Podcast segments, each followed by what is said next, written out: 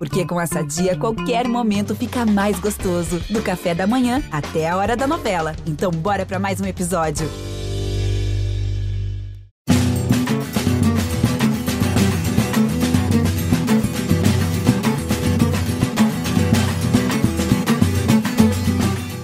Bem, amigos do Embolada, hoje é haja coração.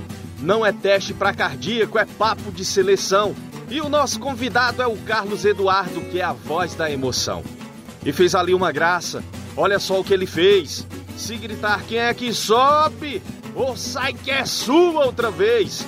O tal do Galvão Bueno, eu sou fã desde pequeno, igual muitos de vocês. Não quer saber de brinquedo, até se for escanteio. Cada minuto é importante, aí já virou passeio. No podcast de ponta nós já estamos por conta, aqui não tem aperreio. Hoje é no Toque Me Voe, e não me chame de babão, porque nosso convidado é o Pelé da narração. Foi prometido e tá pago. Rembrandt, Cabral ou Thiago, manda um abraço para Galvão. Legal, aí o Roger Cazé, nosso parceiro, repórter, que hoje atua na TV Minas, Globo Minas, que ele sempre é nosso parceiro aqui no Embolada e nessas ocasiões especiais ele faz a poesia de abertura. E essa poesia já entregou o nosso convidado, o convidado desse episódio, Galvão Bueno, como disse o Roger Cazé, ídolo de todos nós. E o abraço do Roger já está transferido para você, Galvão. Seja bem-vindo ao Embolada, o podcast do futebol de Pernambuco. Te abraça, Galvão. Grande Rembrandt, Alô, Recife, alô, linda, alô, toda Pernambuco, maravilhosa, que eu tanto amo. Rapaz, eu adoro ser boneco de Olinda. Ah, todo e todo carnaval parece ter o boneco do Galvão, boneco de Olinda. Estava esperando a seleção brasileira para esse jogo para vitória em cima do Peru. Eu, eu tenho um carinho muito grande por, por, por, por Recife, por, por Olinda, por Pernambuco inteiro. É um prazer estar com vocês, estar aqui com o Thiago, estar aqui com, com, com o Cabral e a gente poder trocar ideias, conversar. Prazer muito grande. Cabral Neto, Tiago Medeiros, vamos abrir esse papo aqui com o Galvão Bueno. Eu sei que vocês estão ansiosos para perguntar, para saber detalhes sobre essa carreira vitoriosa do Galvão Bueno, né? Nosso mestre da narração. Cabral, Tiago Medeiros, começando pela hierarquia, viu, Tiago? A hierarquia diz o seguinte: o nosso comentarista Cabral Neto, que é o comentarista do povo, vai fazer aí a pergunta para Galvão começar esse papo muito bem. Cabral Neto, tudo bem, amigo? Valeu, Rembrandt. Um abraço para você, um abraço para nosso Tiago Medeiros, mais uma vez aqui marcando presença e abrilhantando o nosso embolada para esse convidado ilustre, né, o nosso querido Galvão Bueno, né, que embala tantas e tantas gerações aqui no Brasil, né? só de Globo são mais de, de 40 anos fazendo história. Então, agradecer bastante aí a, a, a participação do Galvão com a gente. Para começar, eu queria saber de você o seguinte, Galvão. É, aquela Copa de, de 94 foi um grande marco na tua carreira. Eu lembro que naquela época você e o Luciano do Vale, o grande, inesquecível, saudoso Luciano do Vale, brincavam às vezes achando que estavam começando a achar que era um pé frio, né? Porque começaram a trabalhar em Copa do Mundo 74, 78, 82, 86, 90 e esse título não vinha. E de repente ele veio como uma explosão para você, né? Você já era um grande narrador, já tinha narrado os títulos do Ayrton Senna, já tinha feito, mas a partir daquele momento você se tornou, você foi para um outro patamar por aquele momento da não só do, do grito de tetra, não só é, pela final em si, mas por toda aquela campanha do Brasil em 94. Você, você acha que aquilo ali foi um momento mais do que especial na tua, na tua carreira? Ou é só impressão de, de quem acompanha distante? Não, na, na, no futebol realmente foi um divisor de águas. Né? Primeiro, quer dizer que vocês estão todos com fundo muito bonito, essa parte recuperada ali uh, de, de Recife. Já passei por ali várias vezes, que é o seu, Rembrandt, em casa, muito bacana. Eu estou aqui, arrumei um cantinho do hotel, então peço desculpa, tem uma luz aqui né, assim, em cima da minha, da minha cabeça, que eu estou no hotel no Rio de Janeiro, mas você tem razão. Eu já tinha feito muita coisa importante. Copa do Mundo, desde. Copa do Mundo desde 74. Copa do Mundo desde 74. É, então, 74, eu, eu, eu, fiz do Brasil 74, num pool de televisão, que chamava Cibratel, né, que era a, era a Record, a Bandeirantes e, e, e, a Gazeta. Eu, eu, esse eu transmiti jogos mais do Brasil. Depois, a partir de 78, sempre presente, localmente, 78 era pela Bandeirantes, e de 82 para cá, somem aí quantos, to, em todas as Copas do Mundo, na Globo, e sempre, sempre local. É, eu vinha de uma frustração, porque na Globo eu fiz a Copa de 82, 86, e é, narrei apenas um jogo do Brasil, que foi um, jogo da, da, no México, 1 a 0 um gol do Careca. O Careca, na, na Bandeirantes, eu já tinha feito né, o, a, vários jogos do Brasil. E, e a, a, primeira Copa que eu fui o narrador titular da Copa do Mundo, de lá para cá, fiz todas elas, sempre fazendo todos os jogos do Brasil, imagine. 90, 94, 98, 2002, 2006, 2010, 2014, 2018. Só aí são oito. Mais, mais as outras 74, 78, 82, 86, nós vamos para 12, já com 12 Copas do Mundo. Eu via uma frustração da Copa de 90, aquela saída prematura do Brasil, gol do Canidia, na jogada do, do, do Maradona, ainda logo na, na, na, primeira partida depois da fase de grupos. Uh, não deu nem para chegar na quarta de final, porque nós estamos tão acostumados ultimamente a chegar nas quartas de final e cair nas quartas de final. Mas é, é, eu me lembro que, terminado o primeiro tempo, num comentário no intervalo, o Pelé disse o seguinte: Eu estou muito preocupado. Eu já vi muitos jogos assim. O Brasil foi tão melhor que tinha que ter definido no primeiro tempo. Foi 0 a 0 A Argentina fez um gol no segundo tempo e nós, o Brasil voltou para casa. Eu fiquei até fazer a, a grande final e o, e o título da Alemanha. Então eu vinha com esse trauma. Eu até fiz um comentário. Às vezes não tinha o direito de fazer isso comigo. Primeira Copa do Mundo que eu transmiti todos os jogos do Brasil. Aí a Copa seguinte, 94, a base daquele time, o trabalho do Parreira, da equipe do Parreira. Aí foi. Quer dizer, passa aquele sufoco de jogo difícil. Teve empate com a Suécia na, na fase de grupo, a vitória, da, a, a, a, a vitória em cima da Holanda. Uh, se pegar a sequência, né? Nós temos os Estados Unidos, aquele 1x0 sofrido no dia do aniversário da independência dos Estados Unidos. Depois, a, a, a, a vitória em cima, em cima da Holanda e aquele jogo 2 a 0 eles foram buscar o 2 a 2 agora vai tudo embora. E depois a, a, a semifinal com a Suécia, o Romário fazendo um gol de cabeça, o Jorginho botou na cabeça dele, mas um sofrimento, um sufoco. E a final com a Itália, 0 a 0 prorrogação, 0 a 0 e vamos para os pênaltis. Aí vem na cabeça as eliminações por pênaltis em Copas anteriores. E, e, e eu me lembro que, que o, o, Márcio, o Márcio Santos era, era, o, tinha o melhor aproveitamento em pênaltis, por isso ele ia abrir. O Bebeto ia fechar. E o Romário, que não batia pênalti, né, a reza a lenda que ele chegou para ele e disse: professor, eu vou até esse negócio aí. E deu um susto da gente que a bola bateu na trave para entrar. Quando o Márcio Santos chutou, botou para fora, Cara, era um sol, fazia um sol, um calor em Passadina. E não tinha nada de caber, não. Era aquela posição de comentário. Ah, lugar para quatro pessoas, ah, uma televisão aqui, outra televisão aqui, outra televisão aqui, e, e, e andares para baixo. E, e, eu me lembro que o Luciano Vale, um pouquinho abaixo de mim, tinha alguém que toda hora botava uma toalha molhada na cabeça dele. Eu disse: não tem ninguém para botar uma toalha molhada na minha cabeça aqui. E na hora que na hora que o Márcio Santos perdeu o pelo também, eu, eu confesso que eu, dei, eu cheguei a, quase apagar. Aí tive a. Falei, não, gente, peraí, esperei esse dia. Uh, nesse momento eu tinha, eu tinha 13 anos de Globo e, e eu comecei a narrar. Comecei a narrar em televisão em 77, na Bandeirantes. Porque antes eu fazia rádio. E, e, e eu falei, peraí, estou esperando isso, isso desde, desde a Copa de 74. Desde, mais precisamente da Copa de 78, que eu fazia jogos principais. É, e aí respirei fundo, fomos embora. E você tem razão, foi um, eu, foi, foi, um momento grande, mas eu, eu já tinha feito muita coisa importante, né? Porque na, na, na minha passagem, na minha chegada na Globo, em 81, meu primeiro jogo foi uma semifinal da Libertadores, Flamengo e Jorge Wilson. Aí, o meu segundo jogo foi o primeiro jogo da final, Flamengo e Cobreloa.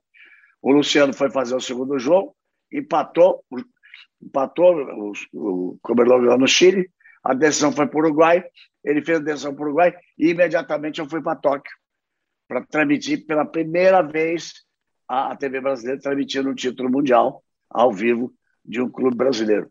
Então já começou forte, né? Foi ver aí Senna, tudo isso. Mas 94 é inesquecível. Galvão, a gente combinou aqui alguma coisa para conversar. Ô, Rembrandt. Sua relação. Oi, Tiago. Só, só rapidinho. Eu Oi, diria, viu, Galvão, que 94 está para você como 2002 está para Ronaldo Fenômeno, porque ele já era absolutamente fantástico, mas o título da Copa do Mundo, sendo protagonista como ele foi, elevou ele para um nível ainda maior, né? Então é basicamente o que aconteceu na tua carreira. Você já era evidentemente muito grande e aquela Copa de 94 te elevou ainda mais, né? Ah, o, o o aquele é tetra, é tetra, desafinado, abraçado com o Pelé, o Arnaldo, e eu brinco com o Arnaldo, que eu digo, Arnaldo, nós aparecemos no mundo inteiro, não é por sua causa não, nem minha. Nós fomos na carona do Pelé.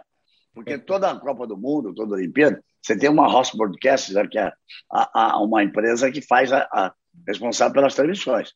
E é claro, final brasileira, ele já sabia onde estava o Pelé. E na hora que, que, o, que, o, que o Bádio mete a bola para fora, que acabou, acabou, acabou, é tetra, é tetra, eles pá, foram com a câmera. Aquilo não era câmera exclusiva da Globo, não era câmera, câmera da geração oficial para botar no mundo inteiro. Ele queria mostrar o Pelé, né? E aí saiu ali me puxando pelo pescoço, o óculos todo torto, e foi aí, foi uma imagem que até hoje é exibida é, no mundo inteiro.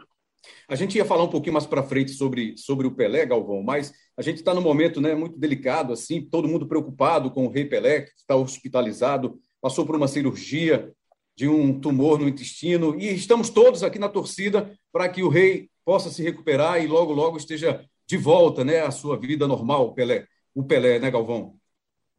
O Pelé é uma pessoa muito querida, é, o, como eu falei na, no jogo aí, aí na, na área metropolitana de Recife, e, mas não é, não é no Recife, né? É, São Lourenço da Mata. São Lourenço da Mata. E me cobraram que eu não, não falei isso. Tratei como área metropolitana do, do, do Recife, é o Grande Recife, que não era São Lourenço da Mata, peço desculpas. Ah, mas eu encerrei a transmissão exatamente dizendo isso. Meu amigo Edson, eu não tenho outra coisa que eu possa dizer para você que não seja vida longa ao Rei Pelé. E é o sentimento no mundo inteiro hoje. Né? Nesse momento que nós estamos aqui falando, é o sentimento no mundo inteiro. Pelé, é Pelé é, Rei Pelé, primeiro e único, inigualável, e eu tive a honra na minha vida de fazer Copa do Mundo, três Copas do Mundo com ele, em, em, em 94, 90, 94 e 98. Aí, por meio desse caminho, fizemos Copa, da, Copa América, eliminatórias. É, ou seja, pude trabalhar, a honra de trabalhar com o Pelé, de 89 nas eliminatórias para a Copa de 90 até, até 98, ou seja, nove anos. É, para mim, isso vale por uma eternidade. Eu ia falando antes, então, Galvão, que a nossa ideia aqui é explorar um pouco mais a sua relação com o Recife, né? os seus grandes momentos em Pernambuco, com seleção brasileira, até mesmo em campeonato brasileiro envolvendo esporte, náutico, Santa Cruz. A gente vai, claro. a gente vai chegar nesse ponto. Deixa eu só incluir aqui o nosso Tiago Medeiros, né? o Minha Joia, aqui no papo com a gente, Galvão Bueno. Diga lá, diga lá, minha joia. Eu achei que você ia se, se perder na volta do Japão. Chegou bem, na boa? Cheguei ótimo, já recuperei aqui também um pouco da moral em casa, né, Galvão? Muito tempo longe, mas está tudo bem. E espero que o pessoal esteja gravando agora aí na técnica esse momento. Eu não escondo de ninguém que a sua voz é a trilha sonora de, de, de alguns, alguns muitos momentos especiais, felizes da minha vida, porque eu descobri você, apesar de sempre ter sido apaixonado pelo futebol, mas eu te descobri com o Ayrton Senna, né? Eu acordava para ver o Ayrton competir, correr, mas também para te ouvir, porque era o, era o pacote ali completo, né? A emoção completa, a entrega completa. O, o atleta e o contador da história, né? Porque eu sempre, sempre te considerei um contador de história, não um, narrador. E, Galvão, eu queria te perguntar é, se você tem dimensão do que você é do, do tamanho que você tem. Porque hoje a gente fala muito de, ah, de você criar conteúdo para agradar todas as gerações. E você é um cara que consegue tocar todas as gerações. Eu tenho um filho de 10 anos que é consumidor voraz de streaming, de YouTube e tal. Mas eu fui, levei ele para assistir aquele jogo da Venezuela, do Brasil com a Venezuela na Copa América em 2019, lá em Salvador. E quando nós estávamos chegando no aeroporto, eu estava chegando no táxi, ele viu você de longe e abriu a porta dizendo: pai, é o Galvão, Galvão, Galvão. Saiu correndo lá para tirar uma foto com você, foto que eu tenho até hoje. Então, meu filho, que à época tinha oito anos e meio, já o admirava. E essa molecada aí que está nova, que está surgindo, que gosta, que, que já consome o futebol de uma maneira diferente que a minha, né? Eu, eu gosto, sempre acompanhei o futebol brasileiro, né? Era, era, o, que, o que a gente tinha assim para acompanhar na minha época, na minha infância. Hoje não, essa meninada consome Paris Saint-Germain, Manchester United, Real Madrid, mas ainda é assim é eles cobrem, eles te acompanham. Você tem dimensão do tamanho que você tem, seu Carlos Eduardo? Olha, rapaz, eu, eu, eu, eu às vezes me assusto com algumas reações. Eu me assusto com pessoas que se aproximam, que se emocionam, que enchem os olhos de lágrimas. Ah, ah, tem, tem, tem quem não gosta, né? mas ah, nunca, nunca foi ameaçado fisicamente, nada disso, não.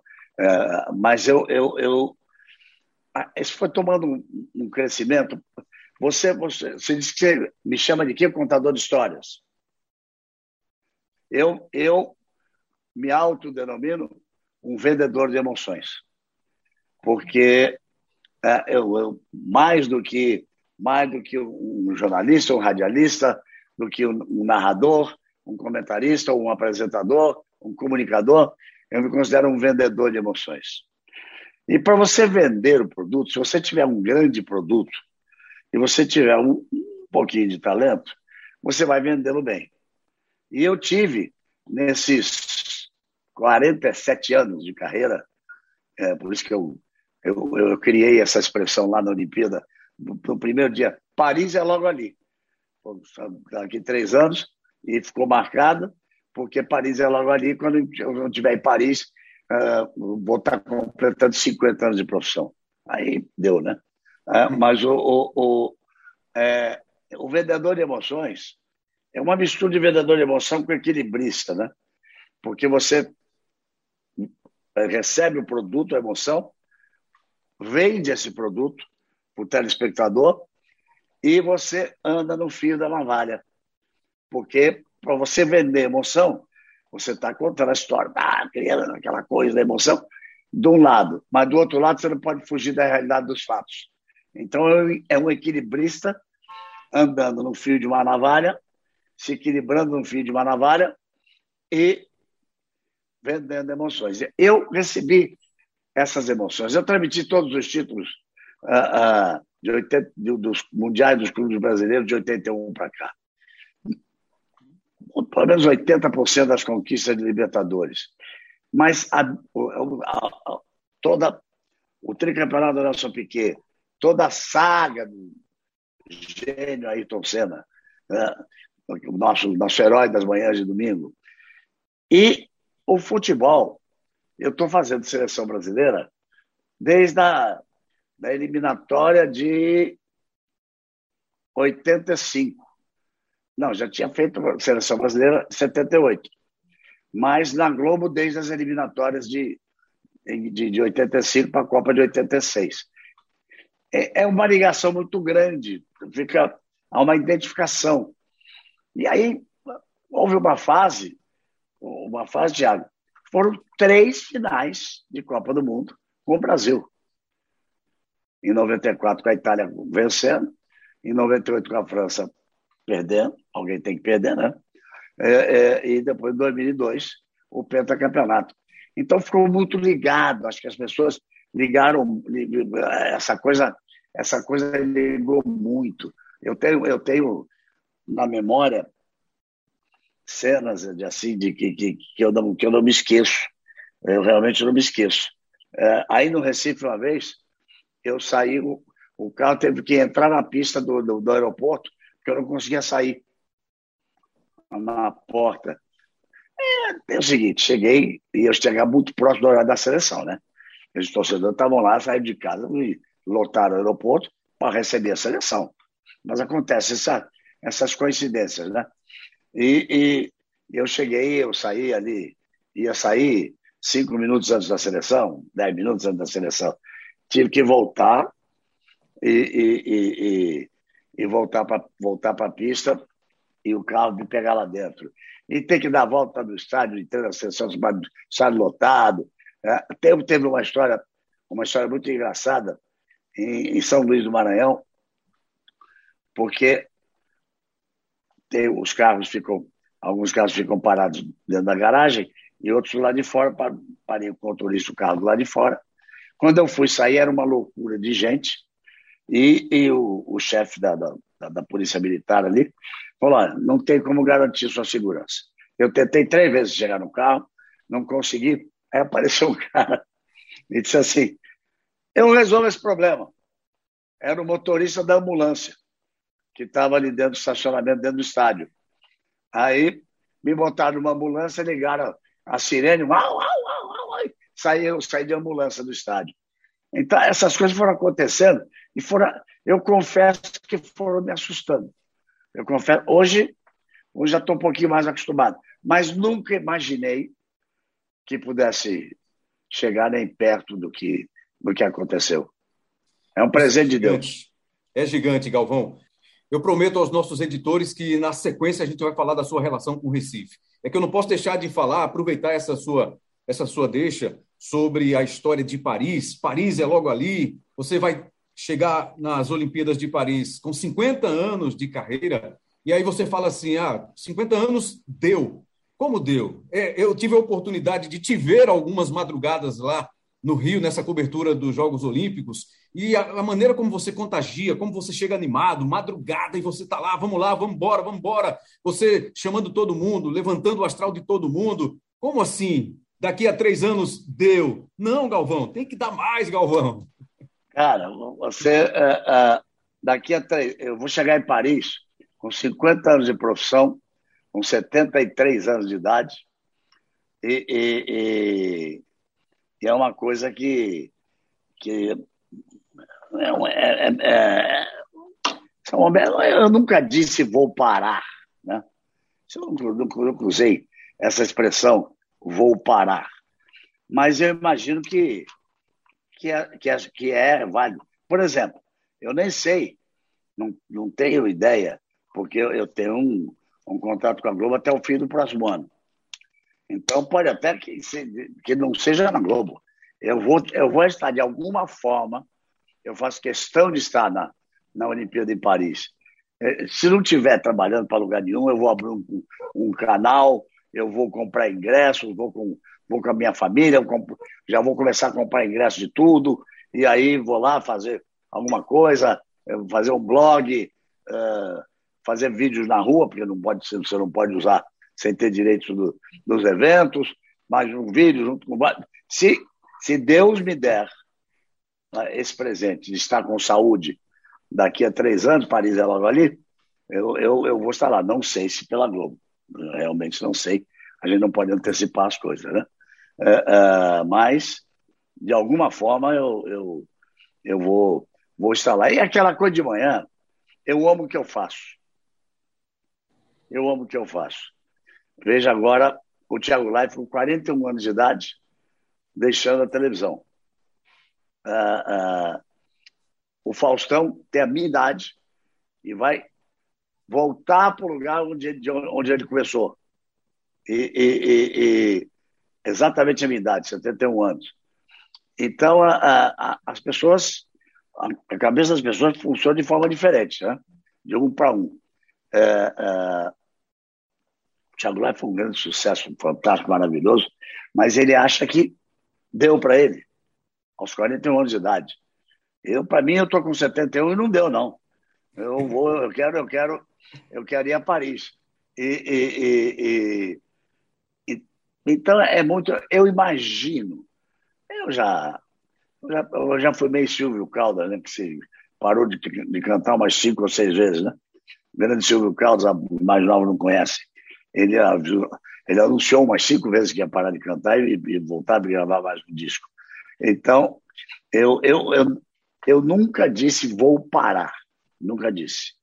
Mas dei a entender algumas vezes, mas eu amo o que eu faço, Rembrandt. Então, eu, eu sempre fui uma pessoa de dormir tarde. Então, eu estava acordando no horário que eu, que eu, costumo dormir.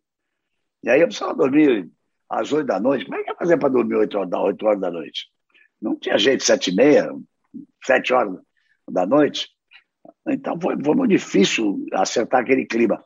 Mas quando você chega no estúdio, quando você vê todo mundo, todo, todos aqueles que as pessoas não conhecem, estão por trás das câmeras, trabalhando intensamente, e encontrava com vocês, aí vem uma adrenalina, vem uma adrenalina que funciona como, como um combustível absurdo.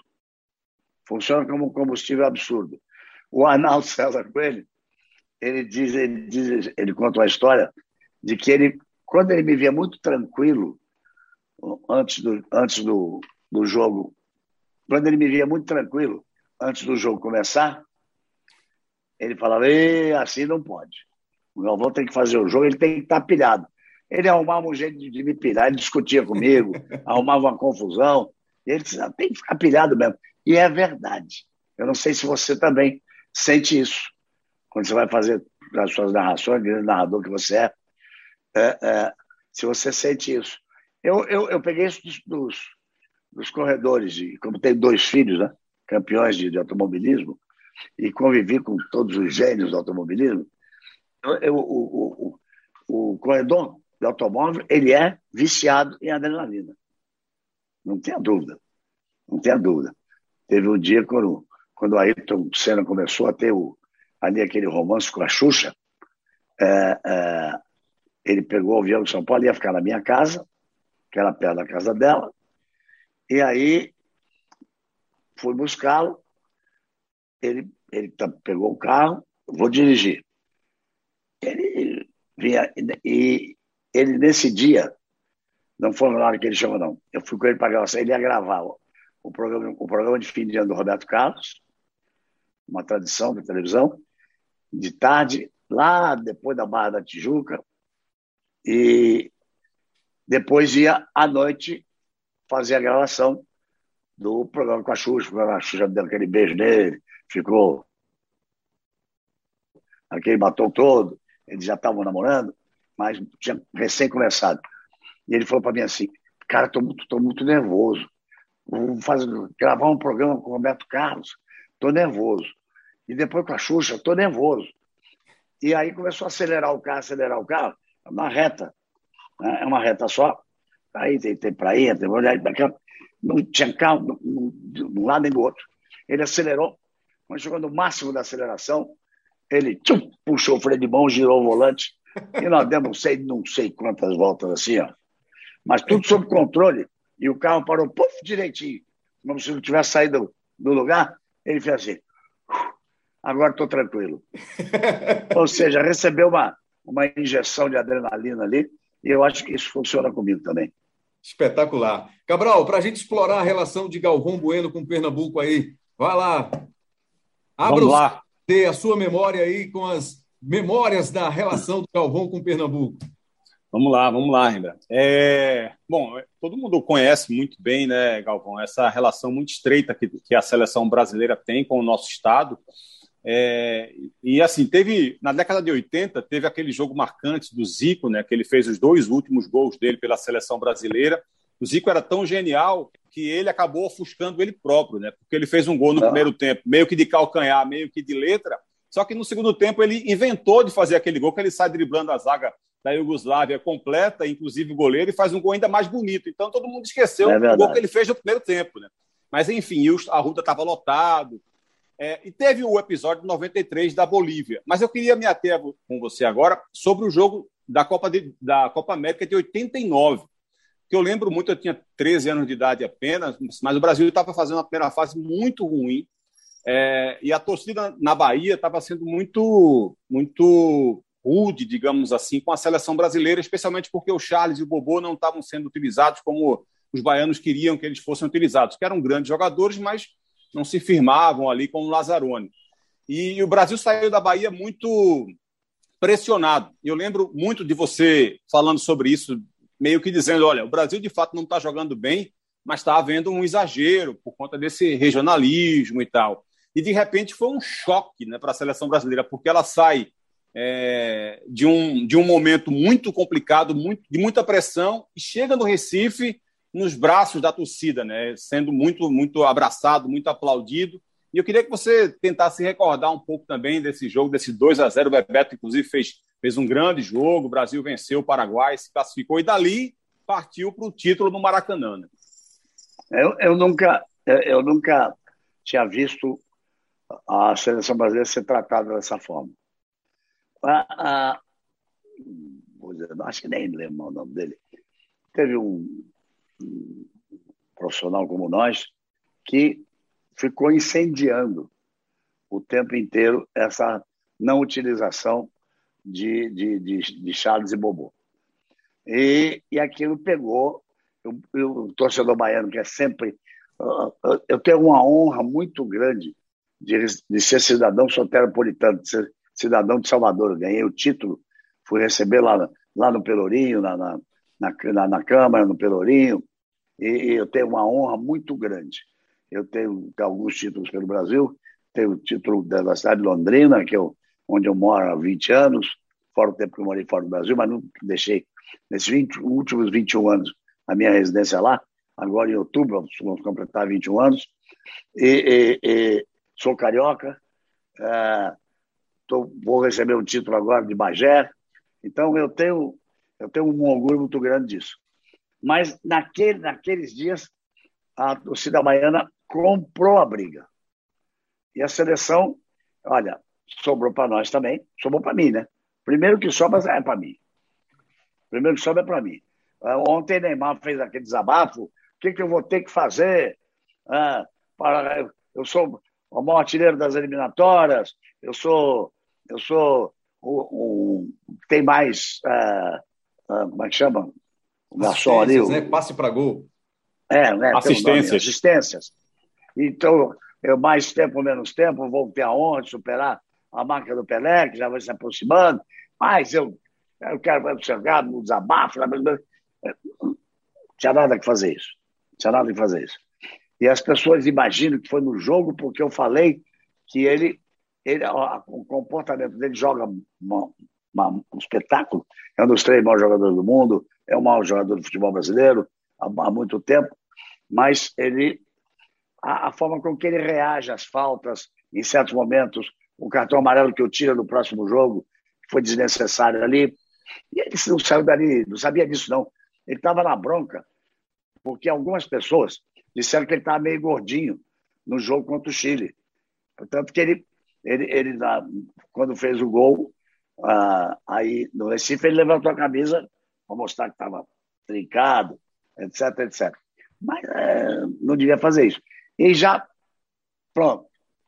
Galvão brigou com o Neymar de novo, criticou, o Neymar brigou com ele de novo, e está. Estou acostumado. Então, passei dificuldades lá para o estádio, onde eu sempre fui tratado com muito carinho. A seleção passou dificuldades. Uh, você tinha jogadores, você, você, tinha uma limitação né, na época de ficar no banco alguns jogadores assistiam na tribuna e, e jogavam coisas. Foi um momento que eu, e tenho certeza que o torcedor baiano se arrepende hoje do que fez. E a seleção chegou no Recife e foi recebida como sempre foi recebida, principalmente no Nordeste. O nordestino ele é muito ele é muito efusivo no carinho. É, as grandes recepções seleção brasileira nesses meus mais, com mais de 40 anos com a seleção brasileira, sempre foram no, no Nordeste, no, no, no, Norte ou Nordeste, e, e a seleção chegou nos braços dos torcedores, dos torcedores pernambucanos, se fosse ele do Náutico, do Santa Cruz, do esporte, chegou nos braços da torcida, e foi quando entraram de mãos dadas, e, e ali mudou a história. Ali mudou a história, porque dali, Maracanã, aí tinha pela frente, não, não, não teve uma final, né? Porque todo mundo jogava todo mundo.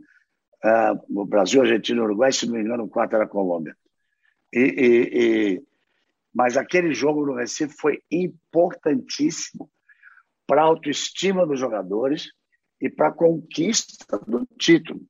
Tanto que, conquistado o título, a, a ordem foi dada, eu vi a ordem ser dada, a, o, voo, o voo. A ordem é o seguinte: tem que ir para passar em Brasília, mas depois vai para o Rio. Tá. Primeiro lugar que vai pousar em, é em Recife. Que era um agradecimento a isso, a, a importância da, da, dessa virada, da forma com que a seleção brasileira foi recebida. Foi, isso fica marcado na gente. Tiago Medeiros, com você de novo, amigo. Eu quero falar com você, Galvão. É, a gente, como o Cabral destacou aí, a tua ligação com a seleção brasileira e, e o Recife aqui é muito marcante. Muito se fala de 93, vem logo aquela imagem da seleção subindo o vestiário do, do Arruda, né, o túnel ali de mãos dadas, que você identificou no pronto, de pronto ali aquela, aquela união que foi, foi organizada ali, orquestrada pelo, pelo Ricardo Rocha.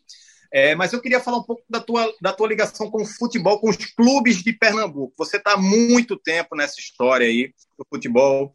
E para você, qual, qual foi o grande time aqui você de Pernambuco que você lembra é, que, que, mais te marcou? Assim, para refrescar um pouco a tua cabeça, teve aquele Santa Cruz da década de 70, que chegou a eliminar o Flamengo aí no Brasileiro de 75, o Santa que foi quarto colocado, o Santa Cruz que em quatro anos esteve ali na, na, na, no, nas cabeças do, do, futebol brasileiro, indo para as fases decisivas, Santa Cruz de Nunes, de Ramon, de Fumanchu, de Joel no gol, de Levi na zaga, também de Givanildo. É, um pouco mais atrás a gente teve o Náutico, que foi vice-campeão da Taça Brasil com, com, com Bita, Pena, Lala, e depois o esporte, do, do esporte de boas campanhas também na década de 80, campeão brasileiro em, em 87, na década de 90 também. Inclusive, o último jogo, Galvão, que você narrou do futebol, de um clube daqui de Pernambuco, não sei se você lembra, foi do esporte. E no brasileiro de 1998. Aí aqui fica o, o desabafo, o pedido de um fã seu. Galvão, a gente ama Rembrandt, ele não vai ficar enciumado. Pega um joguinho nosso aqui para narrar, Rembrandt deixa. Eu tenho um prazer muito grande. Eu, eu, eu, eu estive aí mais recentemente com, com a seleção brasileira, já no jogo, já no, no, no na Arena Pernambuco. Que ano 16. que foi? 16. Então é. são cinco anos que eu não vou fazer um jogo na seleção brasileira. Fiz muitos jogos, muitos jogos, Santa Cruz, do Náutico, do Esporte. A, a Pernambuco era muito importante para o país, não só para o futebol não, né? Então, a importância muito grande do país. Uh, na, na, na, na, independência brasileira, Pernambuco foi muito importante, muito importante.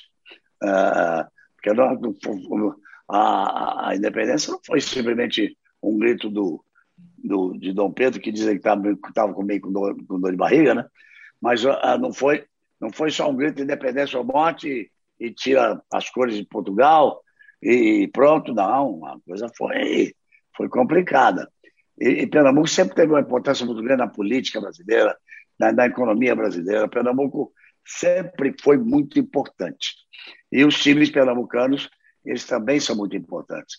Eu, eu fiz mais jogos no Arruda, eu fiz, fiz, fiz jogos dos aflitos, fiz jogos da Ilha do Retiro, mas fiz mais jogos no Arruda. E, e, e o Santa Cruz, por exemplo, precisa urgentemente voltar para o lugar de onde nunca deveria ter saído, né? É, mas eu, eu tenho, tenho, realmente muito, muito carinho. Rambran, vou aí roubar um jogo seu qualquer dia desse. Vem embora, vem embora, vem embora, Galvão. Estamos aqui te esperando com o maior carinho. Agora você falou aí do Santa, que precisa voltar para o seu, seu local, né, que nunca deveria ter saído. O Santa está prestes a cair de novo para a Série D a quarta divisão do Campeonato Brasileiro, lamentavelmente. Né? O esporte. Em 10 anos. Em 10 anos, dois rebaixamentos, né, Rembrandt? Em 10 anos, em 10 anos, dois rebaixamentos é. da Série D. O esporte está na zona de rebaixamento da Série A. E o Náutico, que estava muito bem no início da Série B, já está começando a ficar distante do G4. Ainda tem chance, está na briga, ainda briga na parte. Está na briga, está na briga. Está na briga. Mas, assim, hoje você vê, Galvão, a, a situação do futebol de Pernambuco é muito, muito difícil, né? porque é, você teve a oportunidade de acompanhar grandes momentos do futebol pernambucano, como você lembrou aí, década de 70, 80, mas atualmente a situação ela é muito difícil. Aí você tem várias questões, né? as políticas nos clubes, a questão econômica, a diferença de investimento em relação aos times de Pernambuco, comparando com os times do Sul e Sudeste. Esse pacote completo aí, a dificuldade é grande, Galvão. É verdade, é verdade. O, o, futebol, ele, ele, ele passou a envolver, porque a, a, os times de Pernambuco formavam jogadores e traziam jogadores importantes. E, e, o futebol, o custo ficou altíssimo. Você vê que tem grandes clubes, grandes, grandes camisas uh, brasileiras. Então, hoje, é muito complicado. Mas, mas, mas, veja só, o esporte, recentemente, o esporte teve Falcão como técnico, o esporte teve, teve, teve Vanderlei Luxemburgo como técnico, uh, teve jogadores importantes do esporte, o, o esporte se mantém aí na, na, na primeira divisão, está tá sofrendo agora, bateu na trave no último campeonato. Eu acho que eu acho que, que, que, Recife e seus clubes né, ah, teriam por obrigação voltar ao protagonismo que já tiveram. Né? Eu, a arrancada do Náutico na, na, na Série B, já, já cruzava o Náutico na, na Série A tem muita chance, mas ele botou pontos na frente do segundo e, e, um time jogando muito bem. Então, é, é, é, eu acho que é momento, é momento do Santa Cruz voltar a se acertar. Eu não acompanho o dia a dia como vocês, então não sei exatamente a, a, o tamanho, se existe um buraco financeiro, qual é o tamanho disso, se não pode, não pode haver investimento, mas Volto a repetir: Pernambuco, a cidade do Recife, são muito importantes na história do Brasil. Nessa história, digamos assim, uh, antes da, da, independência e nesses 199 anos de independência, ano que vem vamos completar 200. É, é, Pernambuco e Recife sempre tiveram uma participação muito importante. E, e, é, teriam por obrigação, sim, os times pernambucanos de estarem numa, mais fortes, numa condição melhor. Mas volto a repetir, confesso que não sei, não conheço o dia a dia, não, não, não consigo entender o Santa Cruz, o Santa Cruz, cara. A torcida que tem, o Santa, o Santa a, a cobra, e está lá caindo para A, B, C, D, é, D, Série D? Quarta divisão, Série Quarta D. Quarta divisão? Que é isso. É uma coisa muito triste. Cabral. Galvão, é, queria fazer uma pergunta para você. É o seguinte: você está narrando jogos na Globo desde 81 e Isso. ainda, ainda no, no futebol, é, você narrou jogos de grandes equipes do futebol brasileiro. Você conseguiria destacar o time que mais te encantava narrando para a Globo? Aquele Flamengo do Zico, é, o São Paulo, do Careca, do Miller, ou do Murici Ramalho, Palmeiras da Libertadores, enfim, grandes e grandes equipes que você, que você narrou, Vasco, do Romário, do Edmundo.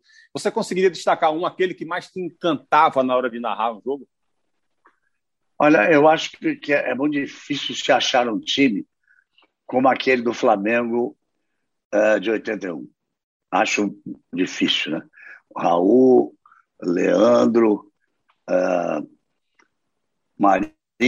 Moser, Maestro Júnior, Andrade, Adílio, Zico, Tita, Nunes e Lico. Vejo que eu sei de cor até hoje. Naquela época, o grande adversário, o grande adversário do, do, do, do, do Flamengo era o São Paulo, que você citou, que era um grande time também. Também. Ah, eu acho que aquele time do Flamengo era mais completo. Uh, o Grêmio montou um time muito forte para ser campeão da Libertadores e campeão do mundo em 93, dois anos depois que o Flamengo fez esse caminho de Libertadores e, e, e Mundial. Teve uma época, teve uma época do Palmeiras, da Parmalat, foram vários times e, e aí por esse caminho teve o primeiro título da, da, da Libertadores com um time muito superior a esse com que conquistou o segundo, segundo título. Começamos a citar jogador aqui, a gente não, não vai parar. Uh, o começo de São Marcos, uh, uh, que mais me ajude aí. mas aí tem Tiazinho, tinha Evaí, tinha Edmundo, tinha Rivaldo. Tinha, tinha Rivaldo, tinha Rivaldo, cara, um craque sensacional. Tinha César Sampaio, era um time sem, sem tamanho. Eu acho que esses grandes times de grande impacto, eles pararam ali nos anos 90. Ficou mais difícil. E, e o Flamengo de 2019 que, que, que encantou, encantou, ele não, não, não conseguiu, ele, ele, ele, ele conseguiu o título da Libertadores no último minuto, uh, mas foi um time que encantou o Brasil porque é realmente um, um grande time. Mas eu vou dizer uma coisa. Eu queria ter narrado uma época que tinha dois times. Vou falar só os ataques. Um deles tinha Garrincha, Didi, Quarentinha, Amarildo e Zagallo. Isso sem contar Newton Santos, que estava ali atrás, e, e, outros mais. E o outro tinha Dorval, Mengalvio, Coutinho, Pelé e Pepe. Eles, era uma época em que se fazia excursões, eram os dois, é, esses foram os times mais fantásticos que eu vi jogar. O, o, Santos, Santos. E, o Santos e o Botafogo juntos. E viajavam pelo mundo para encantar o mundo. Porque futebol era diferente, não era uma coisa colada na outra, que termina no campeonato começa a outra, tinha espaço para as excursões, tinha os torneios espanhóis, que eu ainda peguei, torneio Carranza, eu fui fazer um torneio de Carranza no meu primeiro ano de trabalho, eu fui fazer um, um, um, um torneio de, de Ramon de Carranza que tinha simplesmente, simplesmente, tinha o, o Santos com Pelé, o Barcelona com, com, com Cruyff, um, um terminando e outro começando. Uh, uh, Barcelona com Cruyff, o Santos com Pelé, o Palmeiras, aquele Palmeiras de, de, de Dudu e Ademir, e, e, e estou capaz de escalar o ataque, me faltou o nome do ponto direito agora, mas com Levinha, César e, e, e, e o Ney, é um time espetacular, e acabou ganhando o espanhol de Barcelona, mesmo com o futebol nesse torneio. Então, os grandes times viajavam, mas saiu assim: o Santos, por um lado, o Santos normal Mengal Coutinho Pelé Pepe do lado, o Botafogo de Garrincha de, de Quarentinha, Marido Zagallo do outro, e às vezes se cruzavam, jogavam entre si. Ah, você, lá na África ou na Ásia, é, é, eu queria ter, ter sido narrador nessa época. Tiago Medeiros, para a gente encaminhar aí a parte final do nosso papo, Galvão precisa descansar um pouquinho também. O homem vem de uma narração também muito legal de Brasil e Peru. Diga aí, Tiago. É, Galvão, eu tenho, eu tenho cada vez mais admirado o Galvão da internet, o que interage nas redes sociais, o que comunica com a galera. Eu acho isso muito massa da sua parte, sabe? É, lá, aquelas as suas intervenções na Copa de 2018, Moscou enlouqueceu. É, como é que é isso, Galvão? Você teve algum social media que te deu um toque? Ou isso é uma coisa orgânica? Foi uma curiosidade que, que, que te despertou? E você quer investir mais nisso? Como é que tá esse, esse Galvão, o Galvão da NET?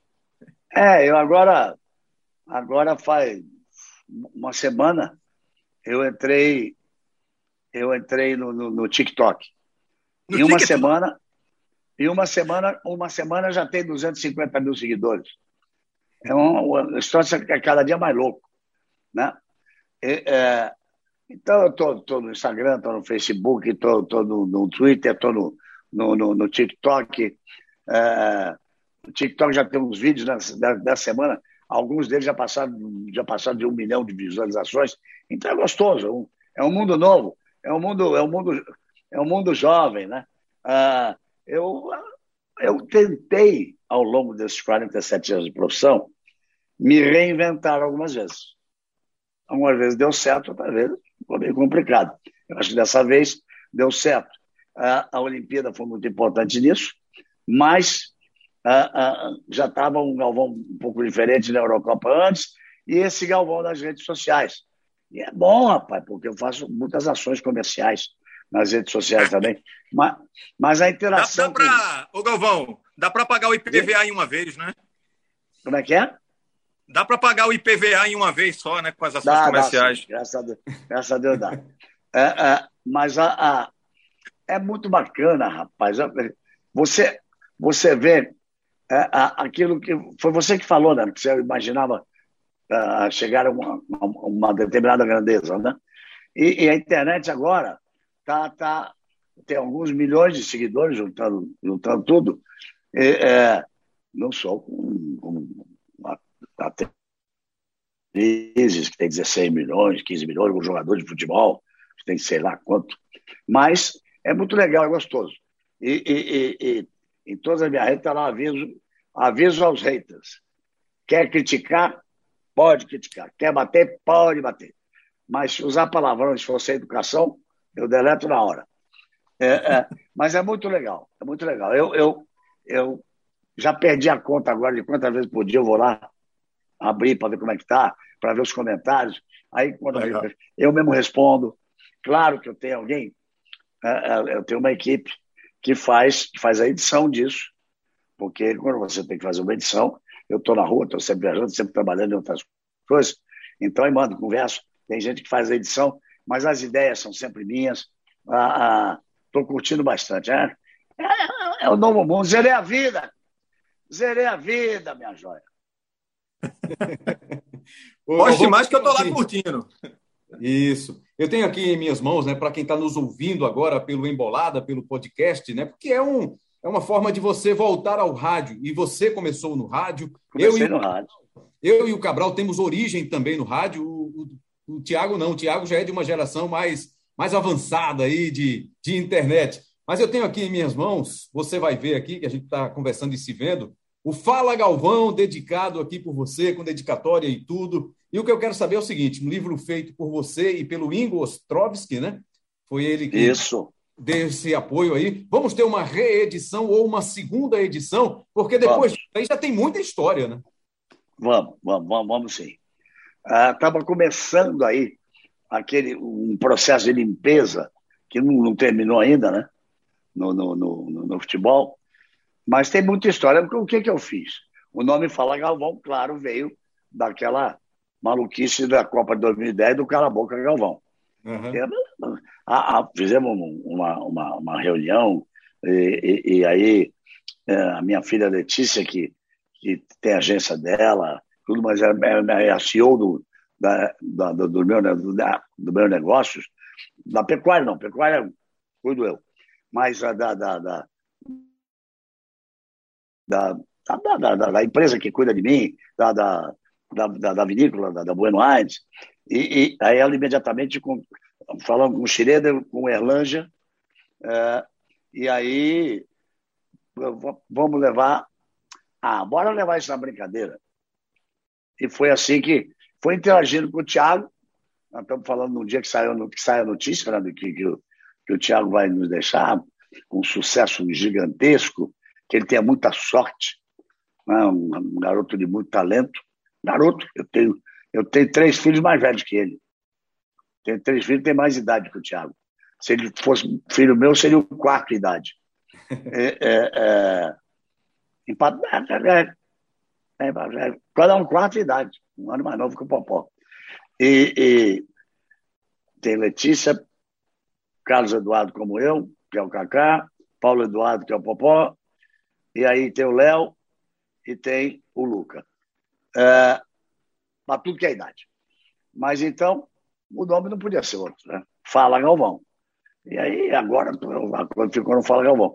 Mas eu, aí eu quis contar histórias com momentos bacanas e os grandes personagens.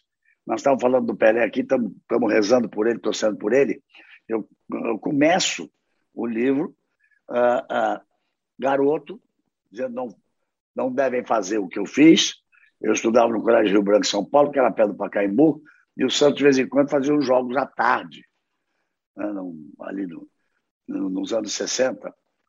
E, e, e, e, aí. Você matava a aula, eu, né?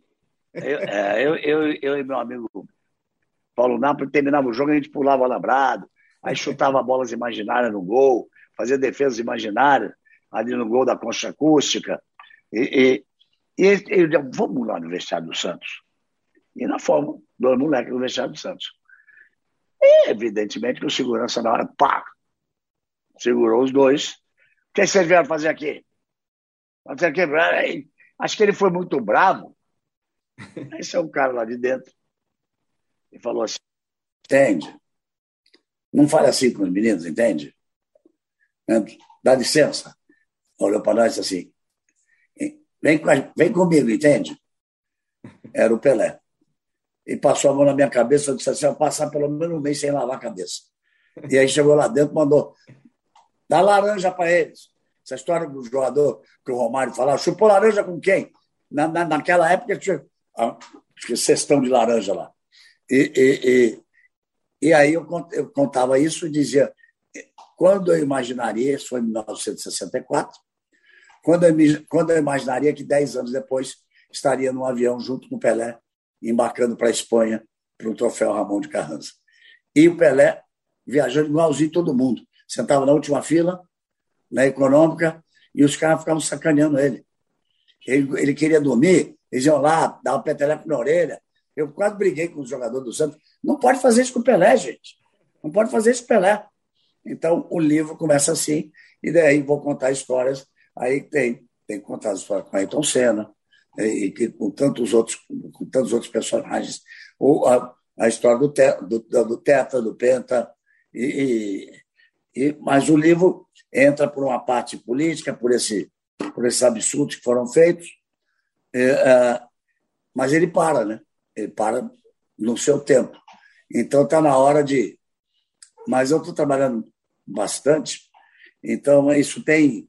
Por exemplo, o Ingo me ajudou, o Ingo, Gostava escreve muito bem, ele era, ele era o diretor do, do, do, do Bem Amigos na época, e, mas a gente ia para a gente ia para minha casa em Londrina, aí pegava o carro, ia para a fazenda, ficava lá sozinho, eu, eu, trabalhava um pouquinho durante o dia, a tarde inteira, a noite inteira, e eu lembrando de coisas, e ele anotando, já botando uma certa ordem. Ah, então, é, é uma coisa trabalhosa para ser feito, para ser bem feito. Não é? As pessoas pensam que é senta e vai lá no computador. Não é, não é bem assim. Mas vai sair uma segunda edição. Vamos nessa então, Cabral Neto, Tiago Medeiros, para a nossa rodada final aqui, dessa participação tão especial do nosso querido Galvão Bueno. Cabral. Bom, vamos lá então. Lembrando, antes de, de fazer uma pergunta para o Galvão, queria contar uma história. O Tiago contou a história do, do filho dele, né, do Gabriel. Inclusive foi homenageado também no programa do próprio Galvão, né, no dia do aniversário do Tiago, no dia do aniversário do Gabriel também. Queria contar uma historinha também para o Galvão. É, o Tiago conseguiu tirar a foto, mas dizer que o Galvão está me devendo uma foto, porque uma, uma, a maior fã que eu conheço do Galvão é a minha mãe. Ela é simplesmente apaixonada pelo Galvão. A gente brinca de vez em quando quando tem jogo da seleção brasileira. A gente chega e diz que vai mudar de canal e ela só falta ter um piripaque, né? Não pode tirar do Galvão de jeito nenhum. E quando eu fui trabalhar na Copa de 2010, é, ainda em rádio, né, na Rádio Transamérica, eu levei uma camisa da seleção brasileira dentro de uma bolsa é, para o Galvão assinar para ela e iria tirar uma foto para fazer um quadro e dar a ela. Né? E eu fui para essa Copa como repórter e comentarista e fui cobrir a seleção brasileira. E no primeiro treino da seleção brasileira, lá no hotel, lá em Joanesburgo, eu vi o Galvão lá, estava é, conversando com alguns amigos. Eu disse: pô, não vou encher o saco do Galvão agora, não. Deixa ele ele estar tá em paz ali. Por mais que eu tivesse muitas informações de companheiros que o Galvão sempre foi muito gentil com, com as pessoas que lhe abordavam, eu não quis incomodar naquele momento. Pensei o seguinte: bom, isso é só o primeiro treino da seleção brasileira, eu vou encontrar o Galvão ainda várias vezes, né? Só que depois de três, quatro dias cobrindo a seleção, eu praticamente só trabalhei como comentarista depois. Eu nunca mais ouvi o Galvão. Então o Galvão ficou devendo essa foto aí para ver se eu consigo presentear a minha mãe depois. E eu queria com que, imenso, que o Galvão. Com imenso, com imenso prazer. Você devia ter falado comigo, cara. não, a, a, gente conquistar alguma coisa de importância na vida traz junto com isso a obrigação de ser educado e tratar bem as pessoas. Eu nunca, nunca, nunca neguei, nunca neguei uma foto, um autógrafo, um, um, abraço que hoje não podemos, não, não podemos dar, mas uh, uh, eu tive mestres importantes nisso.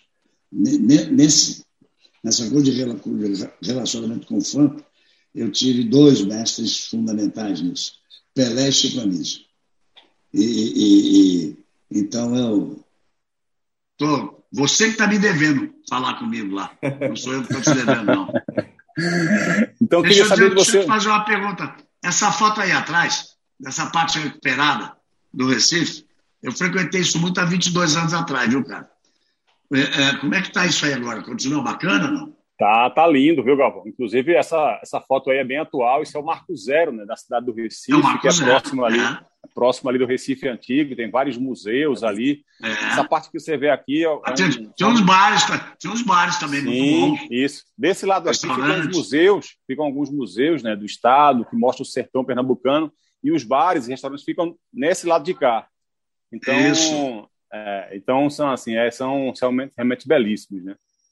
Então, eu queria contar uma história particular.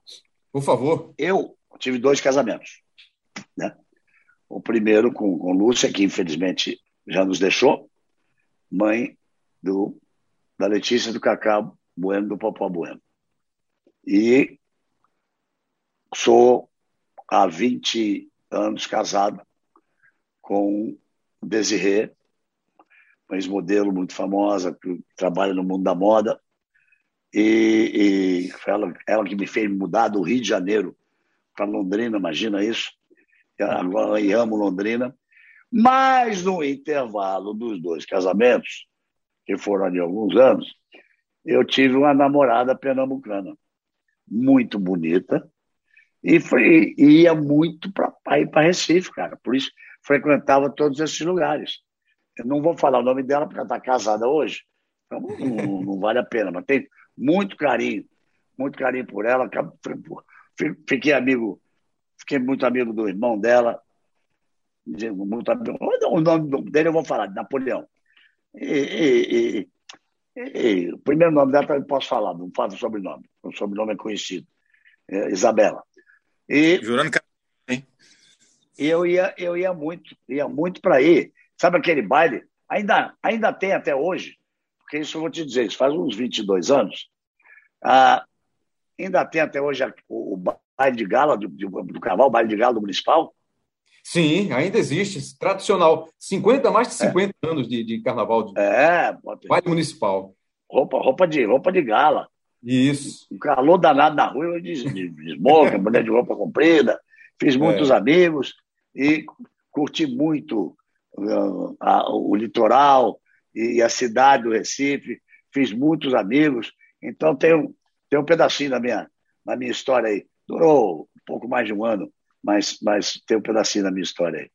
Tá aí, então, mais do que isso, impossível, né? A relação do, do Galvão Bueno com Pernambuco, muito legal, muito especial mesmo, Galvão. Tiago Medeiros, o Cabral tinha, você tinha pergunta, né, Cabral? Ou, ou fez a pergunta?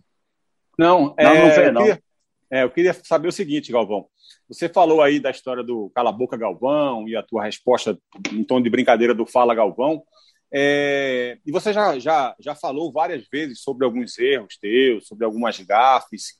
E assim, é, muita gente, especialmente na internet, né, muita gente com maldade mesmo, que acaba exagerando nas críticas em relação a essas questões. E todos nós passamos por isso. E eu queria ouvir de você um outro lado dessa história que eu nunca ouvi, que é o seguinte: as pessoas podem não saber, mas quem mais nos critica quando a gente erra somos nós mesmos. Né? A gente se sente muito mal quando a gente comete um erro.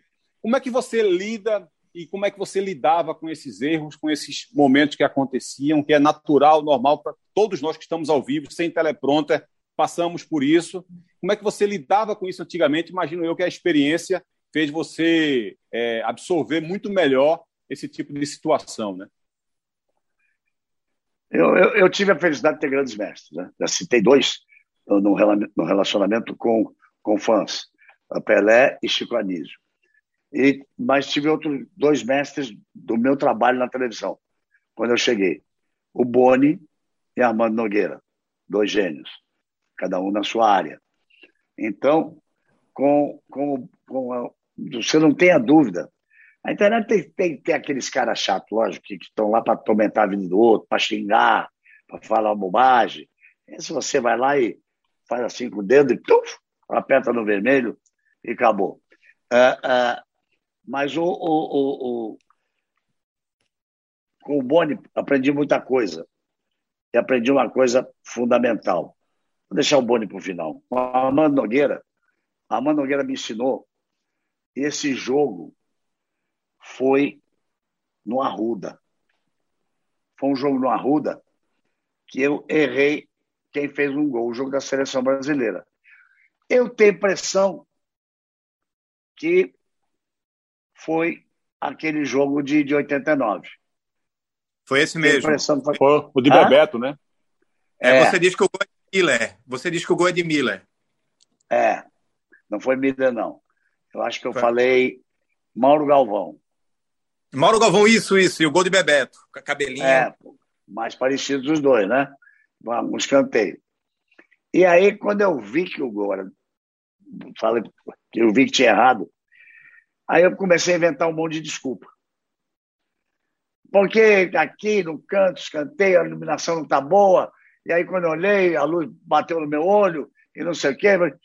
Vou inventar uma, uma historinha para justificar que eu disse que o gol era de Mauro Galvão, que eu tinha sido bebê. Se não foi de Mauro Galvão, mas fica sendo. Uh, uh, e quando eu cheguei aqui no Rio, a Mano Nogueira me chamou e disse: Você perdeu ontem a maior oportunidade que você teve na vida para conquistar de vez aqueles que gostam de você e ter uma imagem sincera e simpática. Você deveria ter feito o seguinte: quando você viu que você tinha errado, que o gordo do Bebeto, você tinha que dizer: Eu peço desculpas a você, telespectador, o gol foi do Bebeto, foi um erro meu. E de lá para cá, de 89 para cá, 89 para cá já são. Vixe, quanto tá? 89, 90, 90, 2000, 32, 2010, né? 32 2020, anos. 42 anos, né? 32. Rapaz, já faz 40. 32. 32, Ah, é 89. 32 anos. Eu, quando erro, peço desculpas. Sempre. Sempre. E conversando agora com, com as nossas narradoras do Sport TV, é um, é um, é um caminho novo, né? As mulheres narrando e, e, e fazem muito bem. E eu dizia, a Natália estava dizendo o seguinte, ela, conversando comigo, fez uma série de perguntas, isso faz dois dias. E eu disse, olha, disse muitas coisas a ela, fiz elogios e dei alguns toques, mas eu, eu disse a ela, aprendi com um gênio na televisão chamado Boni. Ele me ensinou o seguinte: sempre se pode fazer melhor. Então, é, os maiores, o maior crítico do seu trabalho tem que ser você mesmo. Quando você está aí com o Rembrandt, sentado lá dele, fazendo os comentários, você, eu tenho certeza, quando você termina, se levanta, você sabe, você faz assim, hoje eu não fui bem, ou hoje eu fiz um grande trabalho. O, o hoje não fui bem, não queira ver. Mas quando você tiver a noção exata, olha, hoje eu arrebentei, vai assistir, porque você vai chegar à conclusão que você poderia ter feito ainda melhor. Porque sempre é possível fazer melhor. Então, ficam essas coisas. É, não esconda nada. Errou? Peça desculpas. E quando achar que fez um grande trabalho, lembra que sempre é possível fazer melhor. Muito bom, Galvão. Tiago, para a gente finalizar. Galvão, eu não tenho nenhuma pergunta a fazer, Rembrandt, só um, um pedido a ele que é, ele faça um esforço para ser a voz do nosso ex-campeonato. Eu acho que nós que somos apaixonados por você, Galvão, merecemos isso. E que seja qual for a decisão que você tomar, você que sabe o que é melhor para você, para o seu futuro, seja um instante que você decidir parar, você vai poder bater no peito e dizer parei no auge, porque o auge sempre fez parte da tua trajetória. Porque Galvão Bueno é isso aqui, ó. É o ídolo do meu filho de 10 anos, que pediu para tirar foto com ele, como eu te falei. É o cara que eu tenho uma foto, que tirei uma foto com você em 1994, aqui no hotel que a seleção estava é, hospedado para fazer um amistoso com a Argentina. Tenho ainda um autógrafo seu, algo tão difícil de se fazer hoje em dia, né? Hoje todo mundo tira selfie, o autógrafo virou selfie. É, é isso, você, você é um patrimônio da nossa alegria, Galvão. Quem ama futebol, tem, tem hora que você já deu muita raiva para a gente, deu, mas faz parte do jogo. E assim, é isso, a gente, a, gente, a gente tem raiva de quem a gente ama.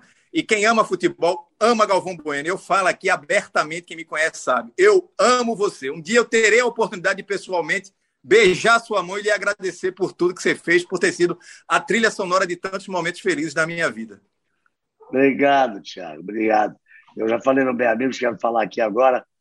Você fez um grande sucesso nas Olimpíadas, com esse seu jeito tão descontraído, tão gostoso, é, é, expondo as suas origens, eu acho isso uma coisa fundamental, que a pessoa ame, as suas origens e os seus costumes. E, e, e muito obrigado. Muito obrigado. É, narrar a próxima Copa do Mundo não é um, uma questão só minha. Precisa a Globo querer também, né? Porque o, o, o trato era que, que não acontecesse. É lá. Não sei. Vamos esperar para ver. Vamos esperar para ver. É, é, é, eu, eu, eu, sou uma pessoa inteiramente satisfeita com, com, o meu trabalho, com o que realizei, e, e, e sou muito feliz. Aquela câmera colocada dentro das cabines, aquela maluquice que eu fazia ali, eu faço mesmo, faço sempre, porque eu sou, eu, eu sou uma pessoa muito feliz e agradeço a Deus sempre.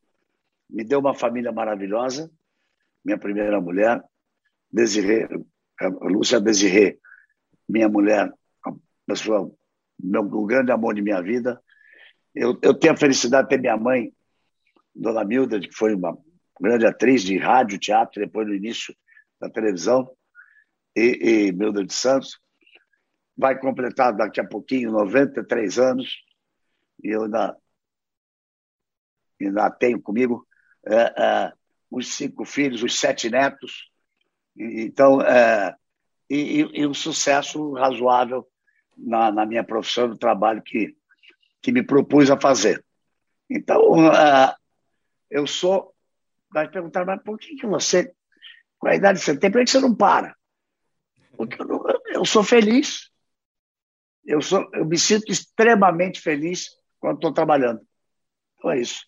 O que vai acontecer não depende só de mim. Ah, o meu, o meu, depende da Globo, né? Isso é um acerto que nós fizemos. Ah, ah, eu, tenho, eu tenho um acerto com a Globo de contrato, não posso, não posso falar, mas de obrigatoriedade por parte da Globo, se, que termina num certo ponto, que aí tem uma conversa. Então depende da Globo. Eu, nesse momento, não sei. Eu sei que está escrito lá que eu vou à Copa do Mundo, mas eu, nesse momento, não sei o que vou fazer. vou ser feliz do mesmo jeito. Isso aqui é importante. Felicidade. Eu queria finalizar aqui do jeito que você finaliza com os seus convidados no Bem Amigos, né? com quem você recebe, sempre com muito carinho, com muita atenção, dando muito espaço. Pedindo a Cabral, a Tiago, a Daniel, a Maurício, que estão aí na nossa retaguarda, uma salva de palmas para o nosso Galvão. É os microfones aí, todo mundo, para a gente aplaudir esse gênio. É isso. Parabéns, Galvão. Muito obrigado aqui pela participação. Obrigado, Ambra. Honra contar com a sua participação. Era uma participação que já estava inicialmente pensada para o programa de número 100, mas por outros motivos a gente não conseguiu agendar. Mas está aí, chegou o momento e a gente está aqui muito feliz com essa sua participação e acompanhando sempre, sempre, sempre e tendo você como referência. Eu, no meu caso, né, especial, é, sou da área, sou da função da narração esportiva também, tenho em você uma inspiração. Eu iniciei, não sei se você sabe da história, com o Luciano do Vale. Foi ele que me deu a primeira oportunidade quando ele veio morar aqui em Pernambuco por um período, em 1999. E aí ele teve um, um, convênio aqui, uma parceria com o governo do estado, e na TV Pernambuco ele conseguiu transmitir o campeonato pernambucano. E eu iniciei lá como repórter, depois ele foi quem me promoveu a narrador, me deu alguns toques ali no início, e aí no ano seguinte, em 2000, eu estava entrando aqui na Globo, em, no Recife, e aí hoje eu tenho esse privilégio de trabalhar ao seu lado do, do Kleber, do Luiz Roberto, Kleber Machado, toda essa equipe maravilhosa de narradores que tem a Globo. Muito obrigado, Galvão. Olha, vocês é, me emocionaram. É, não, não, foi uma entrevista, foi uma coisa de, de coração aberto por parte de, de, todo mundo. Você falou do Luciano Vale. O do Vale foi um amigo querido. É, é o que eu digo sempre nas transmissões esportivas: no esporte não existe inimigo, existe adversário. É, é, é no nosso caso, eram concorrentes. Eu, eu, eu faço uma, ser uma analogia é, eu digo que o, que o Prost foi muito importante para a carreira do Senna e o Senna foi muito importante para a carreira do Prost. Um puxava o outro, fazia um fazer com que o outro chegasse ao limite. Acho que Luciano Valião aconteceu a mesma coisa. Não tem um, não me lembro de um jogo que a gente não tivesse um passado na cabine do outro para desejar boa sorte e, e, e, jantares depois, jantares depois da, dos jogos, e, e, um puxou o outro na briga pela audiência e na, na e na e, de ser melhor a cada dia, a cada dia. Como eu, que eu disse, você sempre pode fazer muita falta do Luciano, do Blacha, e, e foi um grande profissional. E, e nós é, corremos ali lado a lado e um puxou o outro. Um fez bem para o outro nessa, nessa concorrência muito sadia. Muito obrigado, é muito gostoso, vocês me emocionaram. É, eu já faz alguns anos, acho que uns quatro anos, que não vou, que não vou a Recife. Estou me devendo isso. Volto a repetir, Pernambuco é importantíssimo na história do Brasil. Não é só no futebol, não. Não é só na comunicação, não. Não é só ser a, a, a Globo do Nordeste, de todo o Nordeste. Não. Uh, o pernambucano ele é muito orgulhoso e ele tem que ser. Eu respeito demais essa essa essa essa condição do pernambucano. Adoro Recife, adoro Eolinda. É, é, Chico Anísio me levava lá para comer num restaurante que ele que ele adorava e, e, e adoro ir aí a, a, Recife. Amo as pernambucanas e os pernambucanos e para mim foi um, um imenso prazer muito obrigado por todo esse carinho. Valeu demais. Só para fazer registro aqui, eu tenho essa foto aqui com você na Arena de Pernambuco, que foi exatamente em 2016, a última vez que você veio narrar aqui em Pernambuco. Você está vendo, o nosso ouvinte fica sabendo que eu estou com o celular aqui mostrando para o Galvão e para os nossos amigos essa foto. Olha é só. Na Arena de Pernambuco, e eu guardo aqui. Belíssimo como... estádio. É, belíssimo estádio mesmo, Galvão. Bom, agradecer a todo mundo que esteve com a gente, que ouviu o Embolada, que está ouvindo até esse momento a edição do Elias Roma Neto, o Maurício Mota esteve aí no suporte tecnológico, a produção do Daniel Gomes, o nosso CEO é Lucas Fittipaldi, é ele mesmo, coordenação do Rafael Barros, gerência de podcasts do GE, do André Amaral, agradecendo a todo mundo. Então, ge.globo barra embolada para você ouvir o nosso papo ou na sua plataforma de áudio digital preferida está lá o Embolada para você curtir esse papo imperdível, essa é a palavra com o nosso Galvão Bueno. Valeu Tiago Medeiros, Cabral Neto e a todo mundo que acompanha o Embolada desde a abertura, hein? Só pela abertura você vai ver que foi um programa, vai ouvir que foi um programa muito especial. Valeu, um grande abraço e até a próxima!